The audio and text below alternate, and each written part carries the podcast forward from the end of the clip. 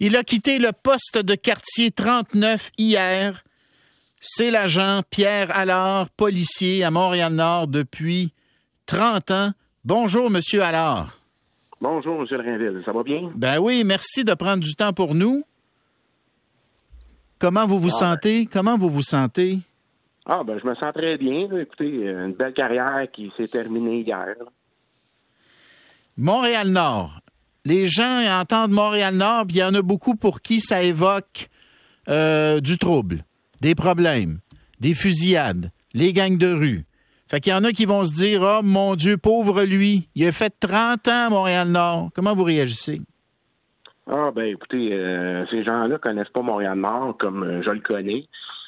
Contrairement à ce que vous venez de dire, ce que les gens peuvent penser, Montréal-Nord est un endroit qui est très, très riche culturellement. Euh, il y a des gens fantastiques qui travaillent là, tant au niveau communautaire qu'institutionnel. C'est des gens dévoués. Écoutez, 30 ans, ça a passé tellement vite, puis ça s'est recommencé. C'est là que je recommençais. Vous avez euh, vous avez pas eu des petites frousses par moment? Il n'y a pas eu des moments où vous avez craint pour vous-même, pour votre sécurité? Non, jamais. Jamais, jamais, jamais.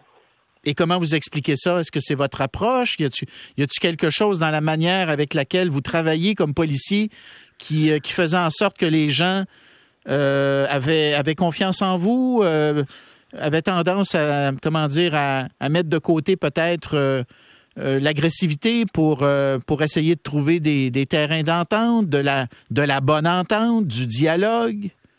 Ben écoutez, comme vous le dites, euh, c'est beaucoup de dialogue, puis euh, tout est une question de respect. Hein. Moi, j'ai toujours été respectueux avec les gens avec qui j'ai fait affaire, puis quand tu es respectueux avec les gens, ben en quelque part, ils, ils te le retournent. C'est sûr qu'il y a des situations que malheureusement, on a beau être respectueux, euh, c'est- pas toujours réciproque, là. mais je vous dirais que les gens, c'est pas pire à Montréal-Nord qu'ailleurs, hein, vous savez. C'est des êtres humains qui demeurent là. C'est des gens qui, qui ont beaucoup de choses à apporter. Puis euh, c'est pas pire qu'ailleurs. Parlez-nous des, euh, des jeunes que vous avez côtoyés. Ah, les jeunes, écoutez, c'est une richesse en soi. Euh, moi, j'ai fait de la prévention pendant plusieurs années. Euh, puis je vous dirais que les jeunes ont tellement à apporter. C'est notre futur, hein, vous savez, il faut s'investir là-dedans. Puis euh, oui, euh, on a tous eu cet âge-là, on a tous eu des conflits, euh, sauf qu'à notre époque, on n'avait pas les réseaux sociaux. Fait que ça prend une, tournure un peu plus différente avec les réseaux sociaux. Puis il faut faire de la prévention dans ce sens-là. Mais un jeune, un coup que tu lui as parlé, puis que tu lui as répété et que tu lui as fait comprendre euh, comment je faisais le gros bon sens, mais euh, il y en a beaucoup qui prennent le bon chemin, là, qui vont se prendre la bonne direction, puis qui, qui vont être des honnêtes citoyens qui vont rapporter à notre société Regardez, j'ai une enseignante qui m'écrit. Elle dit, je suis enseignante à Montréal-Nord depuis 21 ans. C'est une super place. C'est tellement enrichissant. Elle dit, je viens de la banlieue, Vaudreuil. Je dis toujours que c'est ma deuxième file, ville favorite. Donc, après Vaudreuil, sa deuxième ville, ville favorite, c'est Montréal-Nord. Elle dit, ils ont tellement nous apporter. Ils sont super reconnaissants. Ben, c'est exactement. C'est, je pour vous dire que tous les gens qui œuvrent à Montréal-Nord, tant au niveau policier qu'au niveau professeur, qu'au niveau communautaire, ben, c'est tous des gens, comme euh, le professeur qui vous a écrit, M. Drainville, là, on partage toute la même opinion. C'est des gens qui sont riches culturellement. C'est des gens là, qui peuvent tellement apporter. Là. C'est, vous savez, à côtoyer des gens exceptionnels, on devient des meilleurs êtres humains. Puis je peux vous dire que 30 ans à Montréal-Nord, ça fait en sorte que je suis un meilleur être humain aujourd'hui que je l'étais il y a ça 30 ans quand j'ai commencé comme jeune policier. Dites-nous comment, Pierre.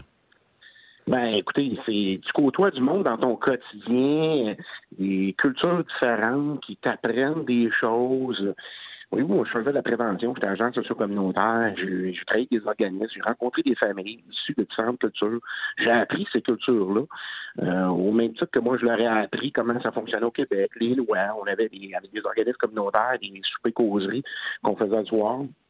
Bon, on parlait, c'était un programme Mon ado, un allié essentiel. C'était de comprendre son ado, c'était quoi les trucs. On parlait avec des parents issus de d'autres communautés qui parfois avaient des questions par rapport à leur adolescent hein, qui, qui était, comment je peux dire, qui, qui, qui embarquait dans la culture québécoise. Puis parfois, ça crée des frictions à la maison. Hmm. Fait qu'on conseillait ces gens-là.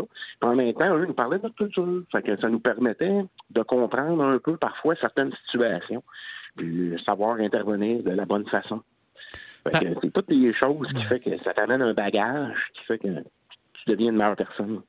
Par rapport aux gangs de rue, est-ce que le phénomène, on a, on a le sentiment que le phénomène a pris beaucoup d'ampleur ces dernières années. Est-ce que c'est le cas? L'avez-vous vu, ça, vous? Puis c'est attribuable à quoi? Puis avez-vous été capable parfois d'intervenir peut-être pour sortir un jeune d'un gang de rue ou d'une gang de rue? moi, je vous dirais qu'il n'a pas pris nécessairement de l'ampleur. C'est, comment je peux dire? Moi, j'avais un prof au cégep qui disait où il y a de l'homme, il y a de l'homme. Donc, euh, où est-ce qu'on a une société d'êtres humains, ben, c'est sûr qu'il va y avoir des crimes. Hein? C'est la normalité des choses. Euh, la pandémie nous a pas aidés, bien entendu. Deux ans, beaucoup d'organismes communautaires ont été fermés, euh, les activités parascolaires arrêtées. Hmm. Euh, il y a beaucoup de jeunes qui, comment je peux dire, allaient chercher des choses dans les organismes communautaires, les intervenants travaillaient avec eux, allaient chercher des choses dans les activités parascolaires, allaient chercher des choses à l'école. Là, on a été deux ans qu'il y a beaucoup de choses qui n'ont pas eu lieu.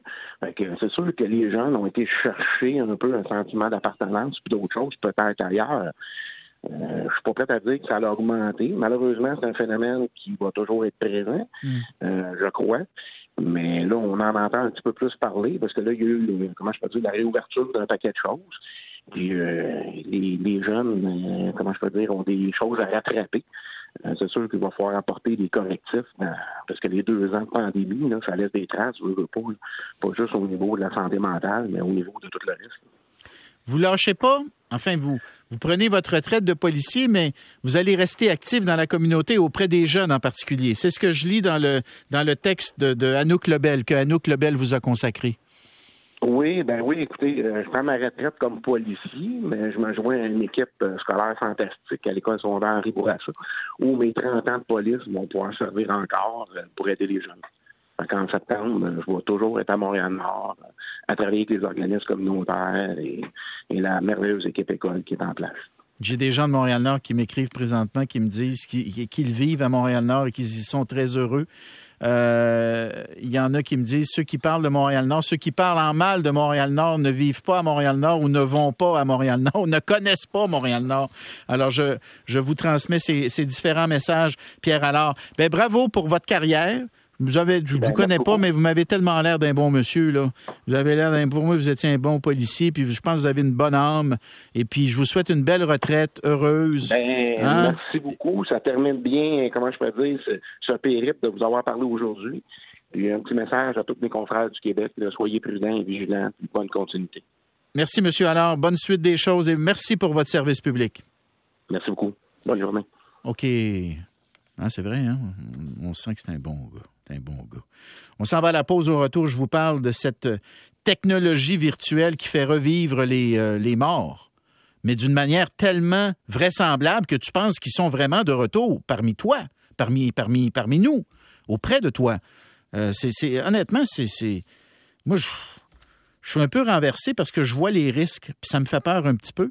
Puis en même temps, je vois l'utilisation assez, assez exceptionnelle qu'on va pouvoir faire de, de cette technologie. On vous en parle après la pause.